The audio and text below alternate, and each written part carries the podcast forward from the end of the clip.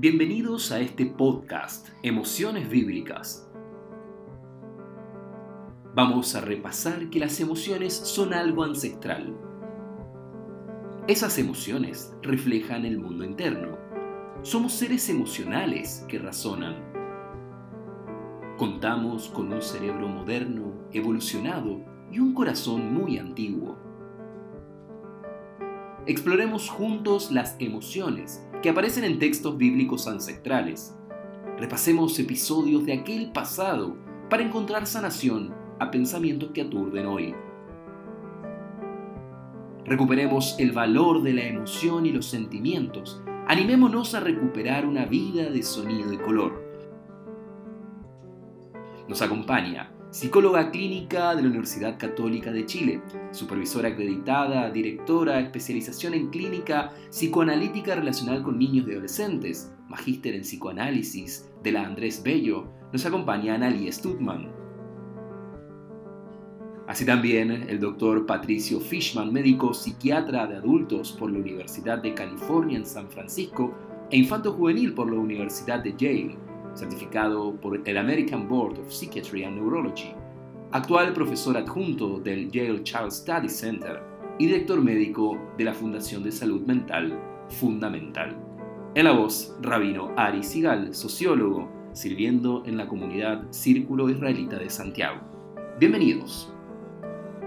Bienvenidos a un nuevo episodio de estos podcasts Emociones Bíblicas. En esta oportunidad vamos a hablar de la ira, así que prepárense para escucharnos y saber también cuáles son las distintas opiniones, los versículos bíblicos que nos hablan de la ira.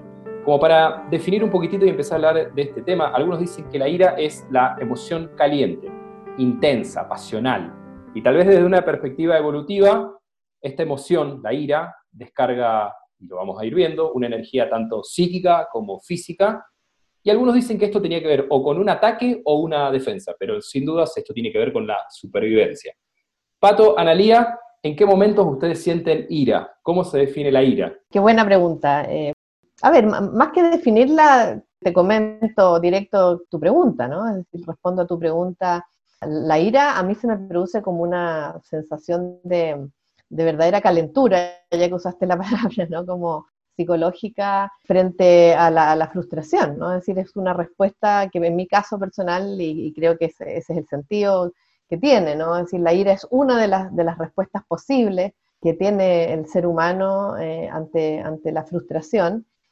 Y en mi caso, a, mí me, por una parte, creo que me, me, produce mucha ira, de alguna manera, eh, la incompetencia, la incompetencia humana, me, me parece un tema que no es con el perfeccionismo, sino que es con, con la eficiencia, con, eh, con, los buenos resultados, con las maneras de hacer bien las cosas. Tengo, tengo un aprecio estético porque las cosas eh, se hagan bien, resulten, ¿no es cierto? Y la, de alguna manera todo lo que me pone freno a esa experiencia personal, eh, muchas veces más que generarme empatía o compasión, me, me produce ira, que bueno, que justamente después seguiremos hablando de, de igualmente qué hace uno con ella, porque el sentirla no hay pecado, ¿no? Es como, el tema es cómo uno la resuelve y cómo uno la pone en acción en las interacciones.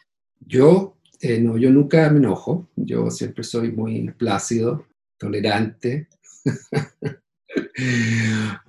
muchas cosas me provocan ira, eh, muchas situaciones, muchas se me prende la amígdala si yo fuera ahora en estos momentos, la amígdala cerebral, ¿cierto? Mi sistema límbico algunas veces logra procesar y, he aprendido con el tiempo que cuando llega esa ira al, a la corteza prefrontal, que es como el yo, el gerente, el director de orquesta que hablamos la otra vez, ¿cierto? Cuando logra llegar para allá, yo puedo dejarla ahí dando vueltas en los circuitos, pero no siempre llega para allá, ¿ya? Y algunas veces eh, se va para centros más primitivos y, se me produce toda esta respuesta que yo condeno en otras personas como incompetentes, pero se me sigue produciendo. Así que yo creo que ira es como un, ¿cómo sería un default mode? Es como un modo de funcionamiento básico, ¿ya? O si tenemos ira desde que somos bebés y no le chuntan con el biberón, o no saben si es caca o comida, lo que quiero, y nos vienen pataletas, ¿ya? O sea, y yo creo que es natural, y no le veo ningún problema. Eh, yo creo que lo que tenemos que hacer es tratar de ir conectando eh, estos constructos, tanto miedo, frustración y después rabia con, con estructuras superiores. Eh, pero rabia, si me preguntas directamente, muchas cosas me dan rabia, muchas situaciones. Bien, solo por el honor de también expresar de mi parte y no quedarme en silencio, posiblemente la desorganización externa, algo que está ahí y no se puede modificar, eso internamente me genera ira. Ahora, para todos aquellos que nos están escuchando y que no nos ven, es curioso que partimos un podcast hablando de la ira y posiblemente sea el episodio que más risas nos trae. Y posiblemente este esté hablando de la manera en que enfrentamos la ira. Quiero meterme en la primera fuente bíblica, vamos a traer cuatro citas, cuatro citas bíblicas. La primera tiene que ver con el libro de Éxodo, Shmot capítulo 32, versículo 10-11, respectivamente, y nos van a hablar de un episodio. Para poner contexto, lo más sagrado y especial está ocurriendo en el monte Sinaí lo más esperable y el deseo final está ocurriendo en la montaña, Moisés en el encuentro con Dios, recibiendo la revelación del texto, las tablas de la ley, los mandamientos. ¿Qué ocurre abajo? Un becerro de oro. El pueblo, adorando a otros dioses, cae en el politeísmo y entonces frente a eso aparece esta expresión de ira, por primera vez en el texto bíblico definida como tal, y dice el versículo, ahora pues, déjame para que se encienda mi ira contra ellos y los consuma más de ti yo haré una gran nación. Entonces Moisés suplicó ante el Señor su Dios y dijo, oh Señor, ¿por qué se enciende tu ira contra tu pueblo, que tú has sacado la tierra de Egipto con gran poder y con mano fuerte? Solo para poder situar nuevamente este contexto, es Dios quien está hablando, diciéndole, listo, se encendió mi ira, nada que hacer, los mato a todos, pero en cambio a ti, Moisés, te voy a colocar otro pueblo, otra nación para que puedas dirigir. Moisés es quien interviene en esta oportunidad para hacer un forward y avanzar un poco la historia, Dios va a perdonar al pueblo a causa de Moshe, pero no por el pueblo. Es decir, que Moisés en esta ocasión va a poder aplacar la ira de Dios. Pero en definitiva, quien está enojado acá es Dios. Solo para poner un paréntesis, Espinosa, Benedicto Espinosa, nos va a decir que este Dios del Antiguo Testamento, del Pentateuco, es un Dios castigador, que fácilmente pierde los estribos pierde lo que era su brújula y se enoja fácilmente. ¿Qué piensan de esto? ¿Cuál es la situación en la que se está enojando Dios y entonces encendiendo ira contra su proyecto, que era el pueblo? A ver, una, mirada posible simplemente en este ejercicio que hacemos en estos podcasts, de, tratar de mirar desde una, desde una perspectiva tal vez más psicológica, social, sociológica, ¿no? Es decir, Dios en este caso es el líder de un proyecto, es el líder y tiene un propósito sobre, sobre sus seguidores, ¿no? Tiene un propósito y que de alguna manera se siente sumamente frustrado cuando este grupo a quien él lidera, ¿no es cierto?, bajo un mandato que él ofrece a uno de sus eh, sus liderados, que en este caso es Moisés, quien tiene que cumplir sus acciones, ¿no es cierto?, y, sus propósitos en la tierra, yo ahí pienso que ahí podemos pensar en una ira narcisista, ¿no? Ahí podemos pensar, eh, pensar en, un Dios, ¿no es cierto?, que de alguna manera es generoso y amable eh, y bondadoso cuando, cuando quienes eh, son sus liderados obedecen a, sus, a sus peticiones y obedecen a sus propósitos y que sin embargo es un Dios narcisista, de que de alguna manera no logra leer qué está pasando con ese grupo humano que no está pudiendo seguir sus, eh, propósitos de, la manera o sus objetivos de la manera en que él quiere y de alguna manera entonces como que declara, declara su frustración eh, a través de la ira, castigándolos de una manera muy ruda, ¿no es cierto? Y que tiene que ver incluso con, un designio que él define, ¿no? Ellos no llegarán a la tierra de Israel, ellos no son merecedores de, de, todo lo que yo quiero dar. Entonces, ahí habría que pensar de que uno de los alimentos importantes de la ira son las frustraciones narcisistas, es decir, cuando el otro, y cuando digo narcisista no estoy necesariamente hablando de un narcisismo patológico, para que no se confunda, ¿no? Es decir, narcisista es todo aquello que tiene que ver con lo que a mí me satisface, y eso nos pasa a todos los seres humanos, tengamos más cuotas o menos cuotas de narcisismo en nuestra personalidad. Pero pareciera ser que este tipo de, reacción airada, ¿no?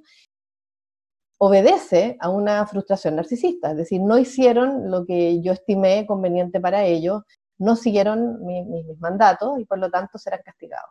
Yo creo que es súper interesante mirarlo desde ese ángulo. A mí, a mí se me ocurrió mientras tú hablabas justamente una topografía típicamente psicoanalítica. Se me ocurrió ver a Dios como el super yo, en esencia, el lo más alto, los valores, lo, moral, lo ético, lo sacro santo, y de hecho este lugar aquí arriba es sacro santo, y abajo están todos los impulsos, abajo están temerosos, frustrados y por eso hacen algo que es más bien básico, ¿cierto? No, no confiamos, tenemos miedo, queremos asegurarnos, tenemos el becerro. Y aquí interesante porque Moisés aparece como el yo. Moisés está como por sobre los eh, impulsos que están abajo con el becerro de oro en forma primitiva y también está por sobre este super yo punitivo, castigador, o las cosas como el dice, o son organizadas afuera o me enojo, o, como tú dices, o, son más competentes o bueno, no juego más, te fijas que nos pasa todo. Entonces, eh, veo que aquí Moshe tiene un rol tan importante porque está incluso modulando a Dios, está como sintonizando dos extremos. Déjalos, está bien, si son niños, están allá abajo, yo me encargo, van a estar bien, no los castigue. Excelente, muy buenos los aportes de estas dos perspectivas. Vamos a traer dos, tres fuentes más y por eso quiero avanzar porque nos va a seguir permitiendo expandir un poco este concepto de la emoción de la ira. Y quiero pasar al segundo de los textos que tiene que ver con el libro de Números, Bamidbar, capítulo 11. Y es algo que lo habíamos estudiado respecto del deseo. Así que va a ser interesante porque vamos a empezar a unir otras emociones que hemos trabajado. Y si ustedes también recuerdan, cuando hablamos en el podcast, en el episodio del deseo, el pueblo pedía carne, y ese lugar en donde entregó carne al pueblo se convirtió en la sepultura del deseo. Entonces vamos a ver la segunda parte de ese mismo episodio. El pueblo desea, Dios concede el deseo, pero detrás del deseo aparece la ira. Y dice así, capítulo 11, versículo 1, 2, y el pueblo comenzó a quejarse en la adversidad a oídos del Señor. Y cuando el Señor lo oyó a su pueblo, se encendió su ira y el fuego de Dios ardió entre ellos y consumió un extremo del campamento. Entonces clamó el pueblo a Moisés y Moisés oró al Señor y el fuego se apagó. Lo que estamos hablando acá es que, ok, querías deseo, deja que el deseo venga hacia ti, hazlo realidad, pero detrás del deseo aparece la ira. Quería preguntarles, ¿son emociones que están vinculadas el deseo y la ira? Sí, en estricto, en estricto rigor, la ira es una de las respuestas posibles ante la frustración de un deseo. ¿no?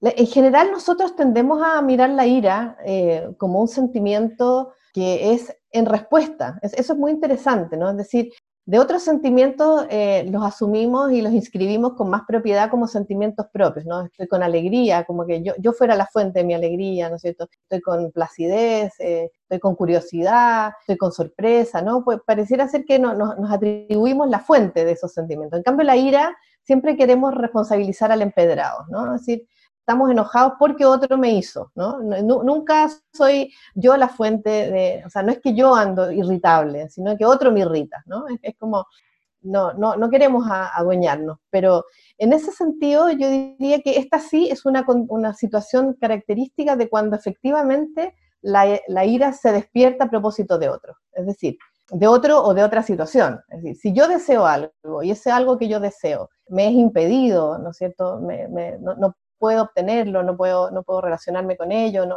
no, no me resulta, a veces finalmente no me resulta la satisfacción de mi deseo, una respuesta posible es la ira. Entonces sí, creo que hay una correlación entre los dos eh, sentimientos, entre las dos experiencias emocionales, y creo que es una de las razones, pues decir, una de las situaciones reales de por cuando, cuando uno puede decir, eh, la situación me enojó, la situación me frustró, la situación me encolerizó como que no fuese la fuente inicial dentro de mí, sino que más bien es mi respuesta ante una frustración. Yo siempre creo que hay un pre-estado, o sea, que, justamente hay un gatillante, como dices tú, que puede ser una expectativa que no se cumple, una frustración, pero que no a todo el mundo le genera la misma respuesta, porque hay, nosotros llegamos a esa situación con todo un bagaje, ¿cierto? Eh, un bagaje que tiene que ver con nuestra neurobiología, con nuestras experiencias de vida, y creo que ese es un determinante muy importante y a veces más importante mismo que el evento o la situación que lo gatilla. Lo que yo no entendí muy bien aquí en esta situación bíblica es Dios les entrega algo que ellos deseaban y por otro lado ellos después se empiezan a quejar a oídos de Dios. Entonces, yo veo como la misma situación del ejemplo anterior, en que como que no se escucha en extremo. Es como el adulto que le da al niño, ok, cómete estos dulces, ¿cierto? Y después el niño se lo empieza a comer, queda todo pegoteado, todo sucio y se queja, no me gustaron los dulces. Y, el adulto se enoja porque, bueno, te entregué algo y ahora tú te estás quejando ¿cierto?, cómo es la cosa, y el niño siente que no le dieron exactamente lo que quería. Y ahí hay como dos entidades que no se escuchan, que no se conectan. Creo que de, lo que se trata esto es de la, la, conexión, la integración entre las entidades, en este caso adulto, superior, entidad, niño, pueblo, más, primitivo, y esa es la pega, incluso a nivel neurológico, es si se pueden escuchar la corteza prefrontal, Dios, superior, con la amígdala, el sistema límbico, ¿cierto? Que tengo deseo, tengo ganas, tengo rabia. ¿Se podrán escuchar? ¿Se podrán conectar? Eh, bueno, esa es la tarea. Yo creo que a veces lo hacemos con medicamentos y a veces lo hacemos con terapia y a veces no se logra nunca. Voy a abrir una beta acá para traer esto que el pato nos está aportando, que me parece súper interesante analizar, porque nos están hablando que la ira viene tal vez como una expectativa, una frustración o parte del deseo no cumplido. Y quiero preguntarles qué piensan ustedes si es que la ira es desadaptativa, desadaptativa en distintos niveles. Y vamos a ponernos polémicos de una sola vez, vamos a ponernos rojos y ojalá que podamos traer algunas ideas concretas para poder salir de este tema y seguir avanzando, pero violencia de género esta cuestión como expresión del el macho alfa que tiene que cumplir su deseo, si no se cumple, entonces puede causar directamente un homicidio. ¿Es, ¿Es desadaptativa la ira o no? ¿Cómo se trabaja? Ningún afecto es desadaptativo según sea su expresión. ¿Ah? O sea, yo creo que las emociones y los afectos, que son conglomerados de emociones más complejas, ¿no es cierto? O, o, formas más complejas que tienen más narrativa que la emoción, que pudiese ser como la primera respuesta más desde, desde la psicobiología. Para mi gusto, no, no para mi gusto, es decir, desde, lo psicológico, desde el mundo de la salud mental, los afectos no son desadaptativos o adaptativos. Es la expresión de los afectos lo que de alguna manera determina su adaptación o desadaptación. Entonces, en sí misma la ira, ¿no es cierto? Al, igual lo hablamos eh, la, vez, eh, la primera vez acerca del miedo, las emociones tienen una función de ser señal de nuestros estados internos. Es decir, las emociones son de alguna manera nuestro sistema de alarma interno, es decir, el que nos avisa qué estamos sintiendo, qué nos está pasando, cómo estamos procesando lo que estamos viviendo. Entonces, la ira en sí misma, en una vivida, sentida, a su vez pensada, que ese sería el elemento que tendría que ocurrir, que es cuando el pato habla de, del paso del sistema límbico a la corteza prefrontal, es decir, cuando cuando la emoción logra hacer un camino, eh, digamos, expedito a que yo pueda entender que estoy sintiendo rabia, que estoy sintiendo ira, que estoy, me estoy sintiendo tremendamente enojado con lo que está ocurriendo. Y por lo tanto puedo tomar una decisión desde mi voluntad de cómo voy a reaccionar a esa rabia, es lo que va a convertir la ira en, eh, en algo desadaptativo o adaptativo. En el caso incluso de, lo que tú hablas de la violencia de género, no, no, no es que sea solo desadaptativo, es decir, eh, puede ser tremendamente cruel y generar eh, problemas tremendamente graves, es decir, a nivel social, no solo a nivel individual como podría ser un homicidio o un femicidio. ¿no? Y en ese sentido sí agregaría el rol de la cultura, el rol de la cultura, porque la cultura eh, occidental, patriarcal, ha permitido que los hombres tengan muchísimo más permiso que nosotras las mujeres de sentir ira y expresarla. incluso si lo pensamos en las, en las metáforas que está tomando Pato entre el adulto y el niño también. Los adultos estamos desde el sistema patriarcal occidental más de la modernidad muy autorizados, ¿no es cierto?, a, ejercer nuestra, nuestra autoridad a través de los castigos, y los castigos pueden ser castigos físicos, castigos psicológicos tremendamente dolorosos para un niño o, para las mujeres, en el caso también cuando hemos sido tratadas de, eh, de esa manera, ¿no? Y muy avalados culturalmente. Es decir, eh, hasta hace no mucho tiempo yo he escuchado en la consulta padres dice, bueno, la letra se aprende con sangre, a mí me pegaron toda la vida y no quedé nada traumado, es decir, eh, y ahí uno piensa, ¿ese papá estaba educando o ese papá se estaba, entre comillas, desquitando? desquitando por la frustración que le produce un hijo que no aprende rápido, por ejemplo. O ese hombre estaba tratando de transmitir eh, su amor a su mujer a través del castigo, o simplemente está eh, también en un, en un, desquite, en un desenfreno, en una descarga producto de, no tener modos más eh, adaptativos, modos mejores para, para intentar hacer saber qué es lo que lo frustra. Culturalmente la ira es un temazo, porque también hay sociedades que la avalan más que otras. La cultura es como poner subestaciones en estas conexiones para que se procese mejor. ¿ya? Y, y es súper importante. Si bien hay aquí me meto con delantal de psiquiatra neurobiológico, hay dificultades a veces que vienen con el hardware de nosotros en el centro, como tú hablabas, analía detector de alarmas, como la ONEMI, o en el termostato regulador de las emociones. A veces el centro detector de situaciones de alarma no responde a nada y es flojo, y otras veces es tan hipersensible que detecta pequeñas situaciones externas como altas amenazas. Entonces le atribuye significados que no corresponden sobredimensionado, magnificado a una afrenta, que en realidad fue un mensaje generalizado, o a una mirada, ¿cierto?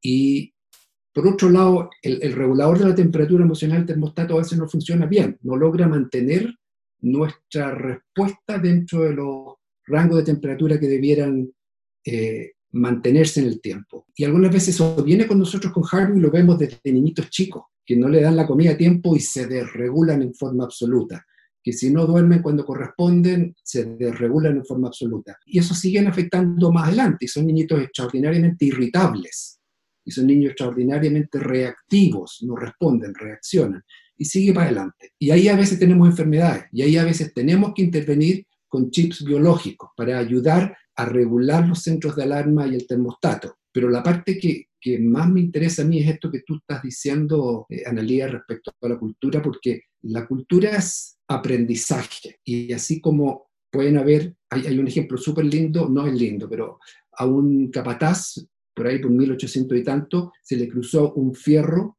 Phineas Cage creo que se llama el tipo, un fierro de la cabeza salió por la cara y le arruinó una buena parte del lóbulo frontal. Este era capataz, era tranquilo, organizaba y después de eso sobrevivió, no tuvo ningún daño, salvo en el lóbulo frontal y se transformó en un monstruo. Este tipo no tenía capacidad ejecutiva de recibir la información, de atribuirle un significado y de montar una respuesta bien procesada. Entonces, nosotros generalmente vemos de que todo puede ser bien biológico, pero ¿y qué pasa si metemos subestaciones? Y, y las subestaciones se pueden meter, entre comillas, etéreamente, como dice psicológicamente, culturalmente. ¿Cómo transduces tú una experiencia cultural de aprendizaje a una situación de conexión biológica? Sí, se produce. Ahí está, así funciona la psicoterapia, así funciona una cultura más saludable, ¿cierto? Introduciendo mediadores. Porque si yo soy hombre, imagínate que tú, Analia, me, no sé, me dices algo que yo siento que es despectivo. Hablamos de feminismo y tú empiezas a típico de los hombres y yo ando trayendo una cuestión media ancestral, ¿cierto? De que está cuando, que salen a la calle, que teta pelada y que reclaman y rompen cosas, ¿cierto? Y yo siento que eso me, me toca a mí en algún nivel, cuando es algo absolutamente generalizado que tú dices. Me va a producir rabia, pero antes me voy a sentir quizás intimidado, me va a dar miedo, me voy a frustrar, me va a dar rabia, y ahí está el tema de lo que dice la analía. ¿Qué hago yo con eso? Si yo le respondo, le digo, ya, típico de mujer, o, o pucha, claro, o psicóloga, ¿cierto? O te levanto la mano, que es como lo, lo, ancestral, lo atávico, ¿te fijas? Quiere decir que no procesé ninguna cosa. Ahora, igual me puedo sentir un poco amenazado, digo, esta es una mujer inteligente, tiene razón, ¿cierto? Pero me da miedo. Y también puedo montar una respuesta de rabia. Si no logro procesarlo, ver qué me está ofreciendo y me está enseñando la analía sin sentir que es una amenaza. Yo ahí, Ari, si me permite, eh, tomando lo, del pato, que me parece súper interesante, como, como mirar eh, efectivamente cómo, se, cómo de alguna manera se generan o se desencadenan estos sentimientos de rabia y cómo en realidad parece ser que el, el, el, kit del asunto es como la, la, llave, ¿no es cierto? Cómo procesar esa rabia que se nos, se nos despierta a mí me, gustaría, no, sé si para ahora, pero dejar la punta tomada para, un ejercicio en la línea contraria, que a mí me, complica mucho cuando atiendo, ¿no? Porque hay una sobrevaloración de no sentir rabia. Como que la familia feliz, la familia feliz occidental es una familia donde están todos contentos, van a la mesa, están todos felices, la mamá le dice, no pongas los codos, el niño se llama, más gracias por enseñarme, eh, no comas con la boca abierta, sí, claro, ahora me corrijo, ¿no? Y pareciera toda una escena casi que flotando entre nubes.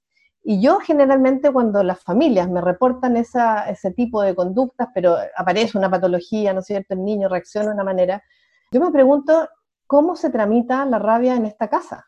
¿Qué pasa en esta casa donde de alguna manera no entra la ira como un sentimiento em, permitido, apropiado, consensuadamente aceptado en esta familia, como que podemos tener momentos de rabia, podemos tener eh, eh, episodios de rabia, podemos tener discrepancias y eso despertarnos rabia. Y a mí más bien me preocupa la sobrevaloración de la no expresión de la rabia, porque creo que ahí es donde tenemos la mayor cantidad de problemas nosotros los que trabajamos en salud mental. Extraordinariamente importante, qué bueno que lo mencionaste, porque yo estaba pensando incluso en el movimiento feminista. Eh, si uno ve en forma longitudinal, ¿cierto? La, el sometimiento, la sumisión, el tragarse todo, ¿cierto? Diciendo, bueno, es mi rol, soy la mujer. Cuando llegaba la mujer al servicio de urgencia, cuando yo estudiaba medicina y llegaban golpeados, yo le decía, vamos a poner una denuncia. No, pues si él es el hombre de la casa, pues cierto, y, no, no, pues si, si, está bien, si es parte de, o casi me lo merezco. Al otro extremo que es, yo salgo con mucha rabia como mujer a destruir. Es como los papás que quieren que los niños sean tranquilos cuando los papás son agresivos. ¿Cómo puedo yo dar un ejemplo? ¿Cierto? Cuando a mí me da rabia como hombre lo que ha tenido que vivir mi mujer, mis hijas, lo que viven, y me da rabia, por supuesto que me dan ganas de ir a pegarle al gallo. ¿Qué te creí venir a...? Pero será la forma, sea mujer o yo, estoy siendo absolutamente inconsecuente con aquello que yo estoy, ¿cómo te puedo decir?, atacando. No, no quiero que haya más... ¿Lo puedo hacer de otra forma? Y no estoy seguro, porque si yo mismo saldría a pegarle al tipo, creo que es pendular, lamentablemente, que, que va a tener que llevar a, a, estos extremos, que a mí me parece que son inapropiados, ¿cierto? Pero parece que no se puede calmadamente salir y decirle, Señor, usted la próxima vez que le ponga la mano ahí a mi hija, ¿sabe qué? Yo lo, yo lo voy a retar, ¿ya? No, no sé si se puede hacer eso. Solo para retomar algo que dijimos al inicio, que partimos hablando de que la rabia pertenece también a una posición en torno a las estructuras superiores, y creo que es interesante traer esta postura más divergente que tal vez la manifestación de la rabia es intentar romper lo que estructuralmente es casi inviable. Y de nuevo nos aparece esta maravilla que es la emoción, de la ira, de la rabia, de cómo poder analizarla, cómo entenderla, cómo contextualizarla. Si me permiten, avancemos un poquitito más, que nos van a seguir enriqueciendo esta charla y este podcast, porque me imagino que la ira también tiene un tiempo prudencial o una frecuencia. Puedo decirles que conozco personas que están todo el día en ira, las 24 horas, 24-7, los 365 días del año, pero les quiero tener el episodio que nuevamente Dios se va a enojar, pero esta vez se enoja un poquitito más fuerte porque acá no perdona, acá impone el castigo. Porque en el becerro de oro sí perdona. Y le dice Moisés, ok, sube de nuevo, te las entrego por segunda vez a las tablas de la ley. Ahora se enoja e impone castigo. Y tiene que ver con el libro de números, capítulo 32, versículo 13. Hay 10 de los 12 espías que fueron a la tierra prometida, 10 vuelven y hablan mal. A esta tierra no podemos subir, por qué vinimos hasta acá, este proyecto no tiene sentido, volvamos a Egipto. Y ahí nos dicen, se encendió la ira de Dios contra Israel y los hizo vagar por el desierto por 40 años, hasta que fue acabada toda la generación de todos los que habían hecho mal ante los ojos del Señor. Y acá la pregunta que tenemos para el texto es, ok, ¿qué? ¿En 40 años Dios se te pasa la ira? ¿O te enojaste durante 40 años continuamente cada uno de esos días te levantaste enojado, frustrado, con rabia por lo que te hizo el pueblo? ¿O te enojaste un día, mostraste tu castigo y al día siguiente o a la semana o a lo listo, había cambiado la situación? La pregunta es, ¿hay un tiempo específico de duración de esta ira, de este odio, de esta rabia o no? No, digamos, ninguna emoción tiene un tiempo específico y como dices tú, la, ahí depende, es, tan individual, ¿no? el, cuánto tiempo uno hace permanecer un, afecto como, como predominante. Ahí también sí tendríamos que meternos, y Pato ya, ya dio la cuña, ¿no? En, en, el tema de lo que es la patología. Realmente hay gente que no puede suprimir la ira. O sea, yo creo que también eh, démosle algún respiro a los, a los, airados, porque también hay algo ahí desde la biología que pulsa de una manera a veces demasiado fuerte y impide que las personas. Y en ese sentido casi aquí vaya un consejo para quienes nos escuchan. Si alguien ve un familiar que está permanentemente en un estado eh, de, rabia o de irritabilidad constante, hágase la pregunta si es que acaso esa persona no necesitará acudir en busca de ayuda eh, en salud mental, porque es muy posible que En ese sentido, la ira no dura 40 años. La respuesta corta es esa, la ira no dura 40 años. La ira adaptativa, ¿no? Sí, la, ira como una emoción básica que todos tenemos, es consecuente, tiene una cierta, eh, digamos, una relación de cercanía con el estímulo desencadenante. E, esa es la ira saludable, cuando lo que a mí me enoja tiene que ver con lo que me está pasando, no con lo que me pasó hace tres años atrás. O sea, yo no puedo seguir enojado porque me despidieron hace tres años, ¿no? Y no haber perdonado a ese, decir, puedo, pero digamos que no sería muy adaptativo. Entonces, ahí yo, ahí yo veo un asunto eh, importante de entender, porque lo otro ya nos lleva a otro tema, que es más bien el concepto de resentimiento. Pudiésemos decir que es, un heredero de, la ira, de la ira consecutiva, de, la, de, la, ira que no para, ¿no? de la ira crónica. Y el estado de resentimiento, yo te diría que eso sí que no es una, emoción saludable ni una emoción básica, parte del repertorio normal de las personas. Es decir, el resentimiento es un estado afectivo que lo padecen personas que no pueden tramitar bien su frustración y su ira. Y ahí podríamos hablarlo largamente, pero, pero tiene que ver con los malos, los malos caminos que en los que puede quedar atrapado la ira. Es un buen punto, Analia, porque la ira es una respuesta, yo diría, default y, hasta cierto punto adaptativa, porque eh, es la respuesta de pelear o arrancarse, ¿cierto? Si yo veo un brontosaurio al frente, es una respuesta evolutiva, nos ha permitido en el tiempo sobrevivir. La mayoría de las veces, eso sí, hoy en día no son brontosaurios, es un jefe, es un colega, es un hijo, ¿cierto? Y se nos puede desencadenar una respuesta instantánea de ira. Ok, a lo mejor incluso me puede impulsar a enfrentar de una forma, si la, ira la logro procesar, como decías tú, de una forma adecuada. Una cosa es ser agresivo y otra cosa es ser asertivo. Asertivo en el, sentido, a veces en Chile escucho que asertivo lo usan como una persona que acierta. Yo, yo lo veo como una persona que tiene una respuesta que es firme pero calma, que tiene conciencia que hay algo que le molesta que lo acepta y que lo expresa de una forma que es adecuada y adaptativa. Entonces, creo que esa es una ira bien procesada, ¿ya? Pero cuando Dios, ¿cierto? Que debe ser muy especial porque 40 años enojado se va a enfermar de corazón Dios, ¿cierto? El Señor de Barba Blanca. Ahora, yo creo que no es, no es y de hecho sí, eh, dentro de las emociones más malignas de mantener en el tiempo, la ira prolongada esta irritabilidad permanente, que es el campo minado en el cual cualquier situación hace que explote, produce problemas cardíacos, porque hay liberación de catecolaminas, norepinefrina, epinefrina, dopamina, hace que el sistema de alarma sea más sensible, que no regulemos las emociones, que el corazón tenga una presión arterial contra la que tiene que combatir, se liberan ácidos grasos, colesterol. Eso hay una correlación directa entre la ira permanente y la patología cardiovascular. Eso, eso es claro pero Dios los castiga como un papá castiga a un niñito que rompió un florero y le dice 50 años sin televisión, o te voy a quitar el PlayStation por los próximos 5 años. Enójate en el momento, está ok, ¿cierto? Pero es típico, no sé, Dios podría haberlos perdonado unos días después, pues, pero parece que siguió enojado 40 años. Podría haber mandado por 40 años, pero a lo mejor les podría haber dicho después, bueno, ya, ok, 40 días no, ¿cierto? Yo, creo que es una, una respuesta desproporcionada en el momento que después no se modera, que no se modula. Como ejemplo, los padres nos pasa eso, que de repente respondemos y reaccionamos y damos un castigo bíblico y no un castigo adaptativo.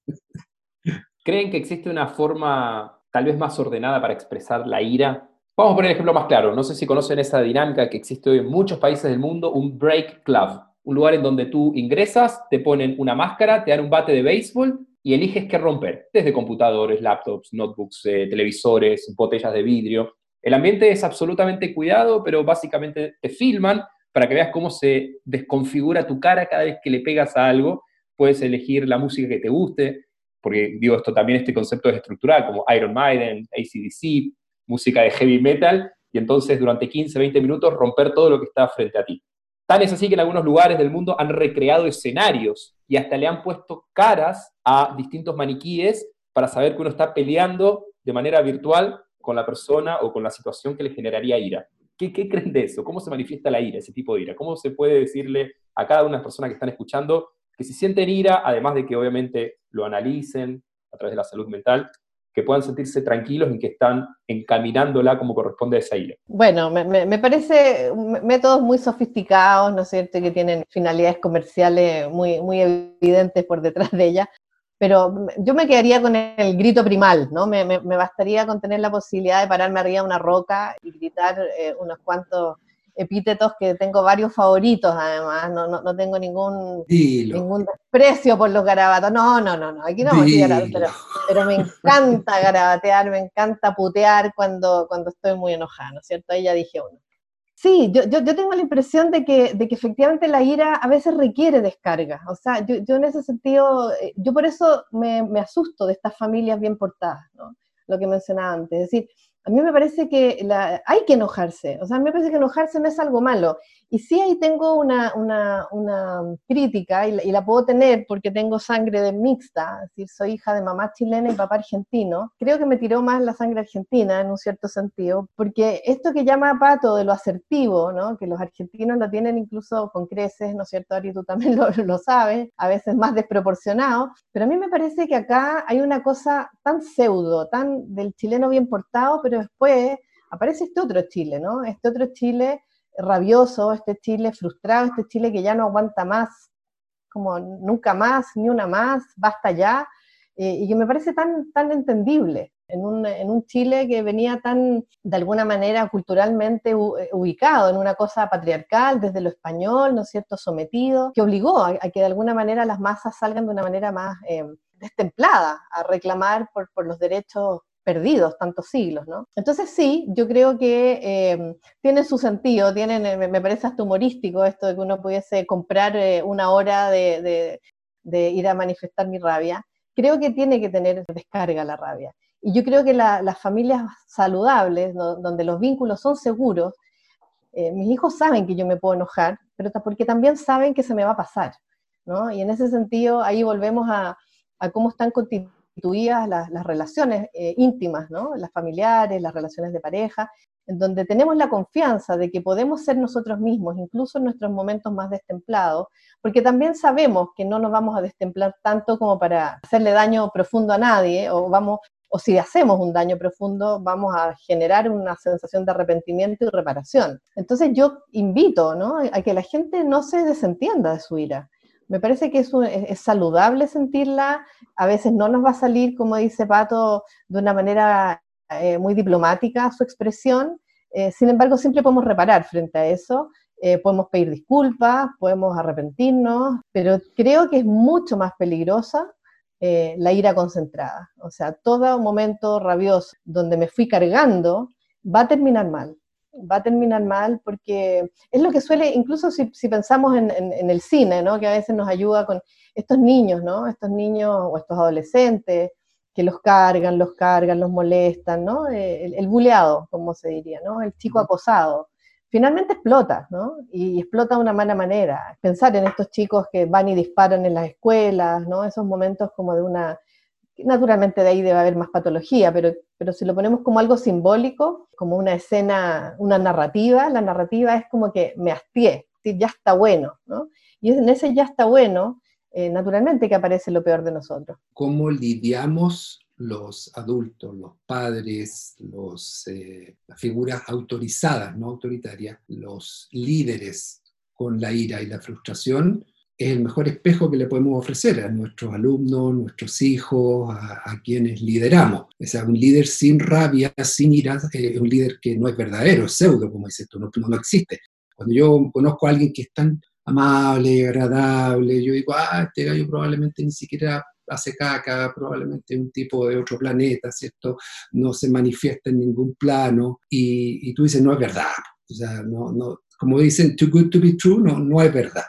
Pero yo creo que el gran arte aquí, de nuevo, es la integración. Si uno piensa en que un individuo es ladrillo y la sociedad es la, construcción, el, edificio, como ejemplo, me puedo usar a mí, cuando joven yo estaba disociado. El buen alumno, el Mateo, las buenas notas. Eh, la Alice Miller hubiera disfrutado, hubiera dicho, The Gifted Child, ¿cierto? Se porta tan bien. Y por otro lado, tuve la suerte de jugar rugby pero estaban disociados. El que entraba a la cancha de rugby era totalmente diferente que el otro. Afortunadamente se pudieron integrar en un ladrillo, ¿cierto? Algunas características que parecían mutuamente incompatibles. El poder ser agresivo, asertivo en algunas de las otras funciones de la vida. Ahora, ¿qué es lo que ocurre? Que habitualmente eso no pasa, porque estamos disociados, somos binarios, hombre, mujer, blanco, negro, sometido, agresivo. Pasamos de sometido a agresivo sin ninguna estación de por medio. Y, eso es lo triste, porque es un pueblo que no tiene conciencia de sí mismo, por lo tanto se somete. Total es el patrón, total, es el jefe, total es el hombre, total es el papá. ¿Y qué, qué, pasa? Como no lo proceso y no soy capaz de decir me frustra, me da rabia, injusto, ponerlo en palabras, manifestarlo con una conducta adaptativa, salgo a la calle y quemo todo lo que se me cruza por delante, que me parece el grito primal. Quiero abrir una última pequeña ventana, después obviamente vamos a traer algunas conclusiones de todo esto que estuvimos hablando, pero la última ventana tiene que ver en esa sensación, cuando alguien te plantea hacer algo y tú dices, no, no, no lo quiero hacer, no, te fuerzan y lo terminas haciendo, y finalmente las cosas te salen mal, y uno termina con ese grito apoteósico diciendo, te dije que no lo tenía que hacer, que me forzaste, que mira dónde estoy, lo que me pasó, que el auto, que el... En fin, esto es lo que le pasó un poquito a Jonás, lo pueden revisar en el capítulo 3, 10, capítulo 4, Jonás no quiere hacer lo que Dios le está pidiendo. Le dice que tiene que irse a Nínive y él se escapa a Tarsis, justamente se va al lugar contrario, va a cumplir lo que Dios le dice, a pesar de que le dijo mismo Dios, no voy a ir a ese lugar. Cuando está profetizando en Nínive, la gente se arrepiente, o sea que todo el esfuerzo de Jonás de ir hasta ese lugar fue en vano, y ahí nos dice claramente la Biblia, Jonás se apesadumbró en extremo y se enojó. Tan es así que se enoja con Dios y un versículo adelante, en el versículo 3 del capítulo 4, dice, te ruego que me quites la vida, porque mejor me es la muerte que la vida. ¿Qué pasa frente a esa situación de ira tras lo inminente? O sea, uno sabe que va dispuesto a fracasar. Es presentarse un examen sin haber estudiado, saber que uno va a un chequeo eh, oncológico y tú sabes que te va a dar mal por cómo te estuviste sintiendo. Saber que te van a dar el feedback de la nota de un hijo o el antecedente médico de un nieto y la cosa va a estar mal. ¿Qué pasa frente a esa ira que frente a lo que uno ya sabe que va a ocurrir? ¿Es diferente a la ira anterior? O sea, no, es diferente en el sentido de que nuevamente es una, es una respuesta que ocurre ante, ante un evento que uno sabe que va a ser doloroso, impactante, frustrante, demoledor, en el caso de, un examen oncológico, por ejemplo. Entonces, claro, la, la ira ahí más bien tiene una función eh, que yo la consideraría adaptativa de, de, descargas, es decir, si yo sabía que esto no, no, no, no, iba a andar bien, ¿no? Es decir, si creo que, mm, de nuevo, el, el, el gran asunto es cómo nosotros vamos a, de alguna manera, a, a resolver la respuesta ante el sentimiento de ira. Si la, la, ira es, es saludable que en eso, es decir, me parecería muy desconectado ir a un examen oncológico cuando me he venido sintiendo pésimo, ¿no? O ir a la reunión de, con la profesora de mi hijo, sabiendo que mi hijo eh, faltó al colegio, tiene 35 anotaciones, eh, está por repetir, ¿no? Y ir de lo más canchera y contenta y, encontrar fantástico en encontrarme con esa profesora. Me parece que ahí lo desadaptativo es desconectarse de, de, la frustración potencial anticipada, que uno ya puede prever. Es decir, acá algo que no hemos, no hemos tocado mucho, pero lo hemos, de manera explícita, pero lo hemos estado poniendo todo el tiempo en, eh, hoy día, es el tema de nuestro sistema cognitivo, es decir, nuestra capacidad para pensar, nuestra capacidad para anticipar, nuestra capacidad para, para, usar nuestros recursos psicológicos para buscar la mejor manera de que esa ira, ¿no es cierto?, se encauce de una manera eh, positiva. En algunos casos simplemente significa, una, una, voy a dar una mala noticia, Ari, o sea, a veces significa tolerarla, punto. Si me toque comer este pedazo de caca. Mi hijo le fue mal, la profesora me va a llamar la atención, me va a preguntar dónde estuve yo como apoderado, que no ayudé a que mi hijo de alguna manera mejore durante el semestre. Y lo más saludable y lo más justo para esa escena es que yo me coma mi pedazo de caca y diga, no estuve ahí, no estuve a la altura de lo que se esperaba de mí, en realidad fallé, eh, debía haber hecho más por mi hijo, debía haber hecho más por este colegio que a veces me apoya. Pero generalmente, si pongo eso a la escena, los profesores me van a aplaudir porque lo que suele ocurrir es que los padres se encabritan contra el profesor. Es que usted no hizo lo suficiente, es que usted no puso de su parte, es que el colegio no quiere apoyarlo, es que no, es decir, yo siento que en ese sentido Jonás es un poco cobarde, ¿no? Es decir, eh, porque el punto no, claro, la, el camino fácil es desaparecer.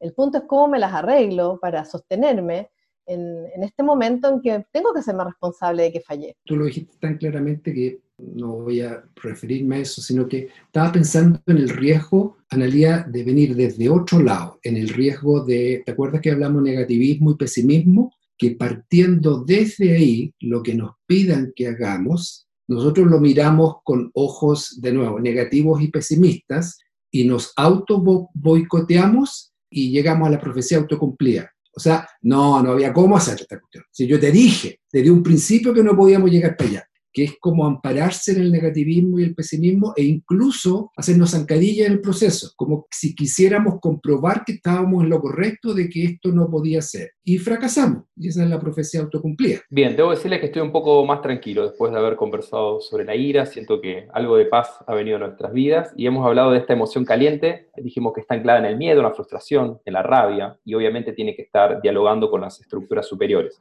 En el ejemplo del becerro, que fue el primero, vemos un Dios como líder, hablamos de la ira narcisista, que aparentemente es condescendiente solo cuando están a su favor.